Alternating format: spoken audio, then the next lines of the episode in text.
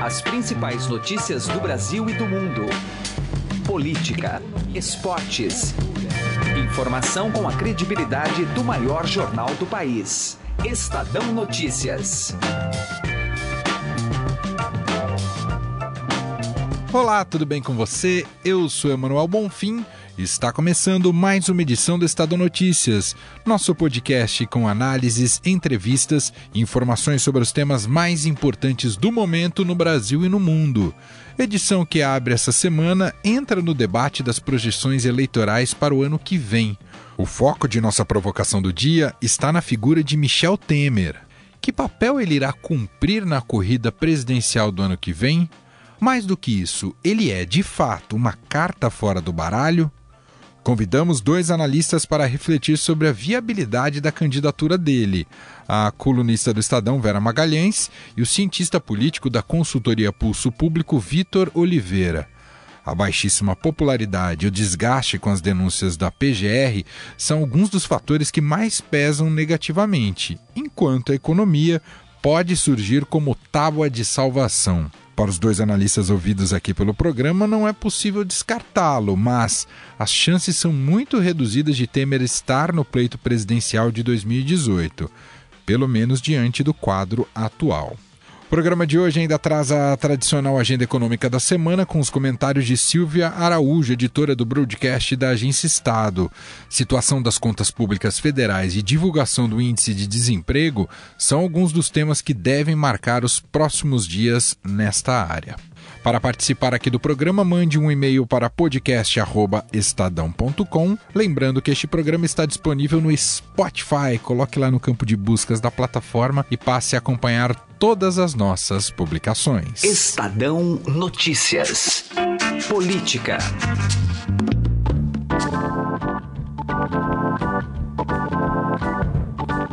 E agora no Estadão Notícias, nosso contato é com a colunista aqui do Estadão, Vera Magalhães. Tudo bem com você, Vera?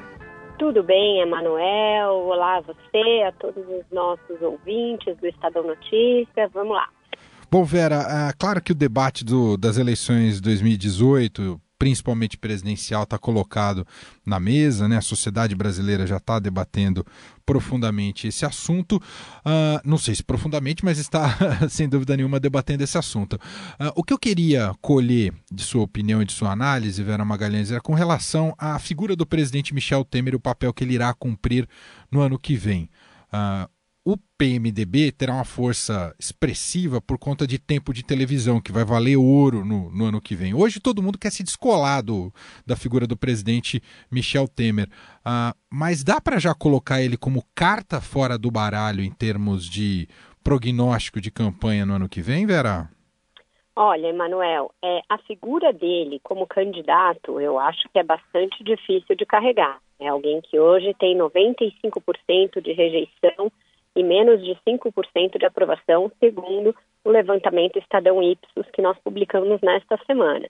Então, essa ideia de que o presidente seja candidato para ele próprio defender o legado do seu governo, é, em valores de hoje, em valores presentes, me parece bastante complicada, bastante difícil.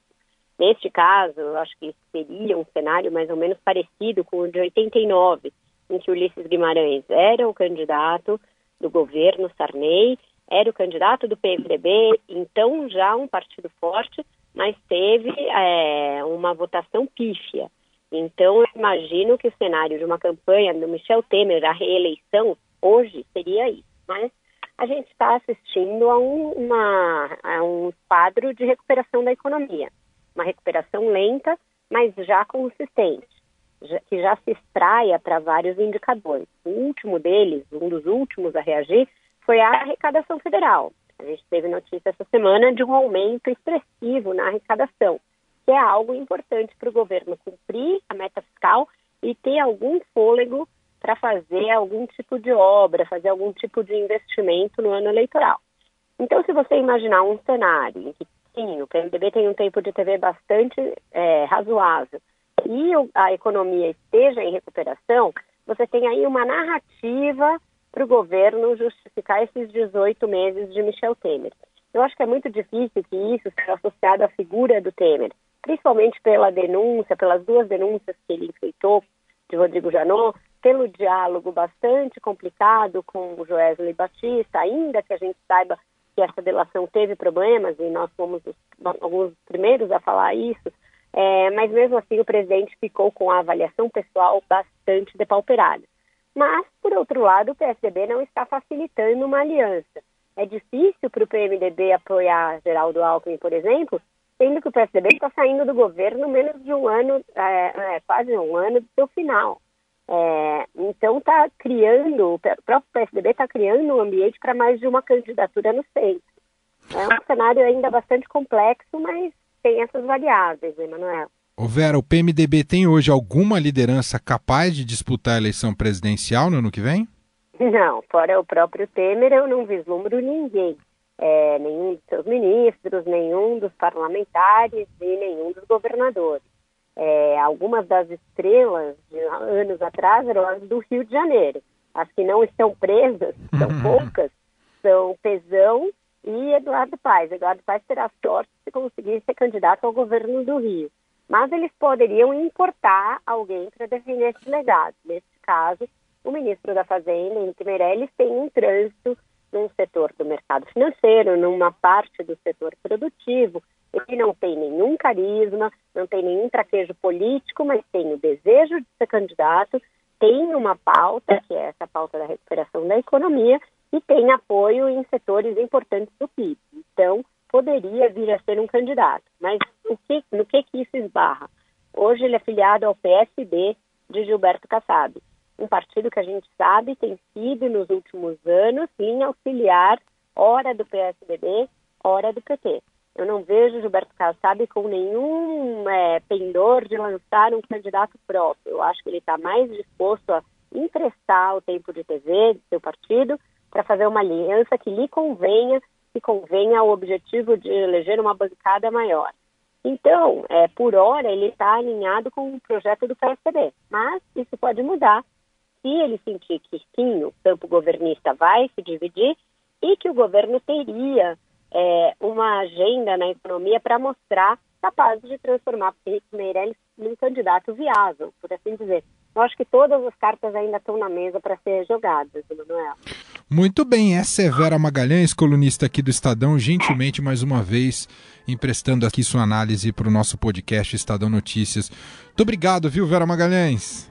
Obrigada, o prazer é sempre meu, Emanuel. A gente segue debatendo essa questão eleitoral, né, que se já colocou como tema importante político do país neste momento, né, visando as eleições do ano que vem. E a gente vai conversar agora aqui no programa com o cientista político da consultoria Pulso Público, Vitor Oliveira. Tudo bem, Vitor? Obrigado por nos atender mais uma vez. Que é isso, eu que agradeço. Tudo bom, Emanuel? Como é que você está? Tá tudo certo. Prazer falar contigo. Eu queria captar um pouco a sua opinião, Vitor, com relação à figura do presidente Michel Temer. Ele é tido como alguém que de fato não estará no pleito presidencial no ano que vem, não vai disputar a reeleição, podemos dizer assim. Uh, podemos acreditar nessa ideia por conta da baixa popularidade dele ou ainda pode ter uma reversão nesse caso? Temer é uma carta fora do baralho, Vitor? Então, em política é difícil dizer coisas dessa forma, assim, né? 100% de chance dele estar tá fora, mas eu acho que a chance dele, dele ter alguma perspectiva eleitoral está diretamente relacionada à rejeição que ele tem, que atualmente é altíssima, né? Então, se a gente acha que, por exemplo, um candidato que tem um patamar de rejeição como 60% de rejeição, por exemplo, 50 e poucos por cento, que é o caso do Lula, por exemplo, já é um candidato com difícil viabilidade numa eleição majoritária, Imagina um caso de alguém que tem uma rejeição elevadíssima, que é o caso do Temer, né? Que tá beirando 100% quase. Então, assim, é difícil pensar numa perspectiva de vitória. O que não significa que seja uma candidatura inviável, né? A gente sabe que esse cenário pode mudar, de repente é, a economia começa a dar muito resultado ano que vem, e aí muita gente pode é, é querer ser pai dessa criança, como foi o caso do Plano Real, mas com, no, no nosso sistema o presidente acaba sendo o pai de, de, de, de, tudo que, de tudo que é bom ou de tudo que é ruim também, né? Então, até aqui ele vem sendo o pai de tudo que é ruim. De repente, no que vem, é, se tiver uma reversão muito forte no cenário, né?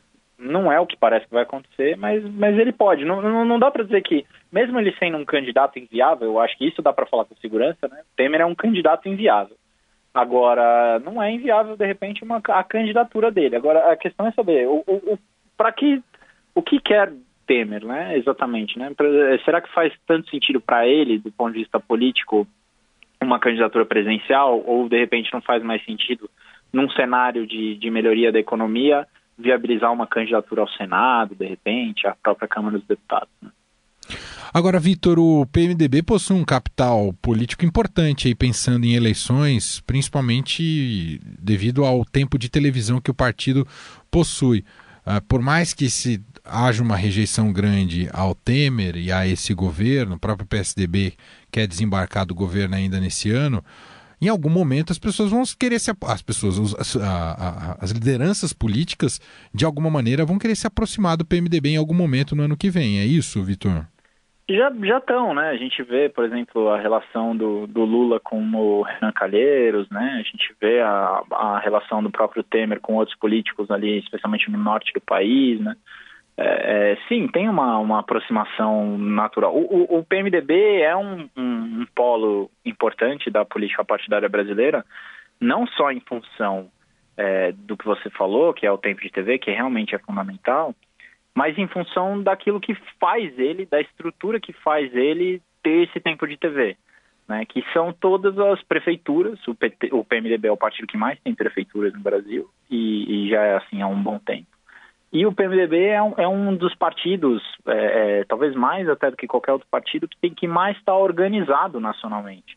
Que faz muita diferença essa estrutura quando a gente vai para competição é, aí nos rincões do Brasil e tal. Então, assim, é, é ter é, diretório municipal, diretório estadual, a gente sabe que, inclusive, a maior parte dos partidos nem tem diretório organizado em todos os estados. Assim, é uma... É, é quando tem é aquela comissão provisória, né, que não é uma coisa orgânica. Então, assim, o, o fato do PMDB ser um partido fortemente organizado traz uma vantagem competitiva muito grande e, naturalmente, ele vai ser cortejado. A questão é, para o PMDB, a flexibilidade nacional ajuda, assim, quando, quando o fato do PMDB não, não ter uma candidatura própria tem ajudado o PMDB a construir é, alianças regionais, dançar conforme a música em cada estado. E isso também é um dos segredos da força do PMDB. Não sei até que ponto uma candidatura nacional inviabilizaria, de repente, essa estratégia. Né? Então, pode ser que nem o PMDB queira uma candidatura do, do Temer. Muito bem, esse é o Vitor Oliveira, eh, cientista político, pertence à consultoria Pulso Público e mais uma vez atende a gente aqui gentilmente em nosso programa para a gente falar um pouco do cenário político e eleitoral. Vitor, muito obrigado, um grande abraço para você. Valeu, um abraço a você e todos os ouvintes. Estadão Notícias. Direto ao assunto, com José Neumann e Pinto.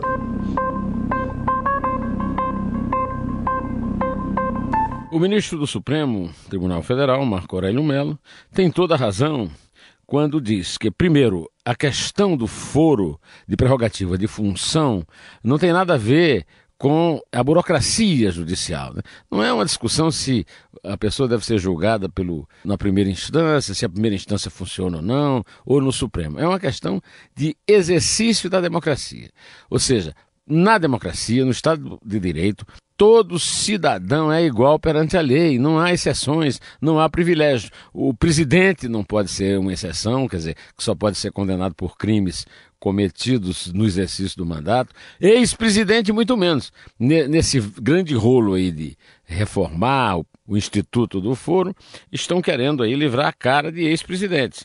Ou seja, agora, do Sarney, do Fernando Henrique, do Lula, né, do Lula, mas também, do, a partir de 1 de janeiro de 2019, do professor Dr. Michel Miguel Temer. Pois bem, não se deve pensar em casuísmos nesse caso. Então, para ser verdadeiramente um atendimento ao apelo popular, tanto o Senado e a Câmara quanto o Supremo Tribunal Federal têm de fazer uma lei que diga o seguinte: todos são iguais mesmos, todos respondem à justiça em condições de igualdade, protegendo o direito de quem é, representa o povo e não pode ser perseguido por crime da palavra. né? Crime de opinião. Aí sim, as pessoas podem ser protegidas, mas não de assassinato, de furto, quer dizer, tudo isso é um absurdo. Por enquanto, o que nós estamos vendo, tanto aconteceu no Senado, quando aprovou o projeto deles, na Câmara, que já passou pela Comissão de Constituição e Justiça, e no Supremo, que vai dar uma maioria já garantida de pelo menos 7 a 4, tudo isso é uma grande marmelada suprema. José Neumann e Pinto, direto ao assunto. Estadão Notícias. Economia.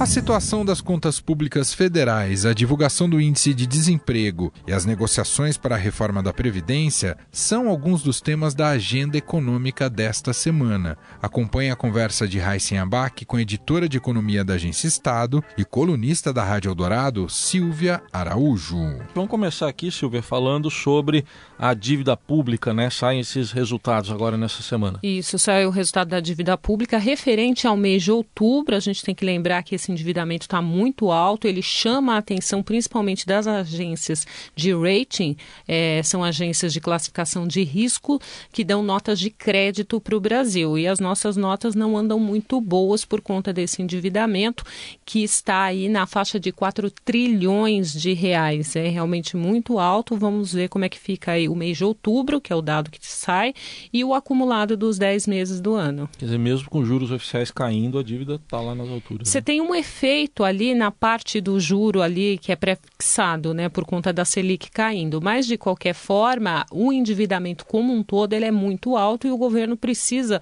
é, é, refinanciar esse, esse endividamento, colocar muitas vezes mais títulos é, no mercado para poder pagar aí uhum. também as outras contas que também não estão boas, né, é. Raíssa? Então, falando das outras contas, além da dívida pública, sai o resultado fiscal também, né? Exatamente, é justamente para é, financiar parte desse resultado aí que esse endividamento cresce. Então a gente tem um resultado ali do governo central, que é Previdência, Banco Central e Tesouro, principalmente a Previdência pesa demais nesse resultado, e no dia seguinte a gente tem o resultado do setor público consolidado, que aí é, soma-se estados, municípios e estatais. Falando em previdência, a gente entra na última semana aí do mês de novembro, com negociações ainda para votação da reforma. E sexta-feira saiu no Estadão um levantamento mostrando que o governo vai desembolsar mais 14 bilhões e meio reais para agradar governadores, prefeitos, parlamentares, em troca da reforma, né? E aí bate nesse resultado fiscal, né? Na verdade, vai bater no resultado fiscal do ano que vem, que a gente já tem encomendado ali um déficit gigantesco para o ano que vem, assim como é, nesse ano aqui de 2017. E esse dinheiro, se realmente gasto aí para agradar os parlamentares para votar em favor da reforma da Previdência, vai fazer muita falta e vai ter que fazer um rearranjo ali nas contas fiscais do governo para poder é, fechar é, com o déficit previsto aí pelo, pela equipe econômica. Né? E a Previdência é um assunto extremamente sensível para o mercado financeiro. Na semana passada a gente viu aí que com aquele jantar que o presidente Michel Temer fez para tentar a, arranjar os votos suficientes para passar a matéria no plenário plenário da Câmara, que são 308 votos. No fim, no jantar não foi quase ninguém. Uh, o resumo da ópera ali foi de que o governo ainda não tem os votos suficientes para aprovar a matéria. O mercado financeiro está contando com a aprovação dessa matéria. Na quinta-feira saiu um, uma data de que poderia aprovar no dia 5 ou no dia 6 de dezembro. O pessoal ficou um pouco animado, mas o próprio pessoal ali da base aliada do governo vem dizendo e vem repetindo que hoje não existe esses 308 votos. É, nesse jantar, pelas contas, foram menos de 180 pessoas, né? Algo menos assim, de 180 pessoas. Então, mostra a dificuldade que tem muita negociação por aí, né, uhum. Heisen? E esse bastidor dessa negociação uhum. vai ser extremamente relevante e importante para a movimentação dos ativos de bolsa, de câmbio e de juro ao longo dessa semana. É, eu falei que a semana é a última de novembro e já emenda já, né? Já começa dezembro, né? Já vai começar dezembro nessa semana ainda. E essa semana sai também resultado do desemprego, né, Silvia? É outro dado bastante sensível, esse mais para a população, né, Heisen? A gente tem assistido aí desde o mês de maio começar a cair um pouquinho aquele dado que chegou naquele pico ali de 14 milhões e 100, 14 milhões e 100 mil pessoas desempregadas e vem caindo aí aos poucos. Um milhão de pessoas já voltaram para o mercado de trabalho, embora boa parte para o mercado informal, mas esse dado tem apresentado aí uma sensível melhora mês após mês. Vamos acompanhar tudo então na agenda econômica da semana que foi trazida aqui pela Silvia Araújo. Obrigado, Silvia. Até semana que vem. Até. O Estadão Notícias desta segunda-feira está terminando aqui. Contou com a apresentação minha, Emanuel Bonfim, produção de Gustavo Lopes, participação de Raíssen Abac e montagem de Nelson Volter. O diretor de jornalismo do Grupo Estado é João Fábio Caminuto. De segunda a sexta-feira, uma nova edição deste podcast é publicada. Tem tudo à sua disposição no blog Estadão Podcasts. Também estamos disponíveis no Spotify e você pode conversar com a gente mandando seu e-mail para podcast@estadão.com. Um abraço, uma excelente semana para você e até mais. Estadão Notícias.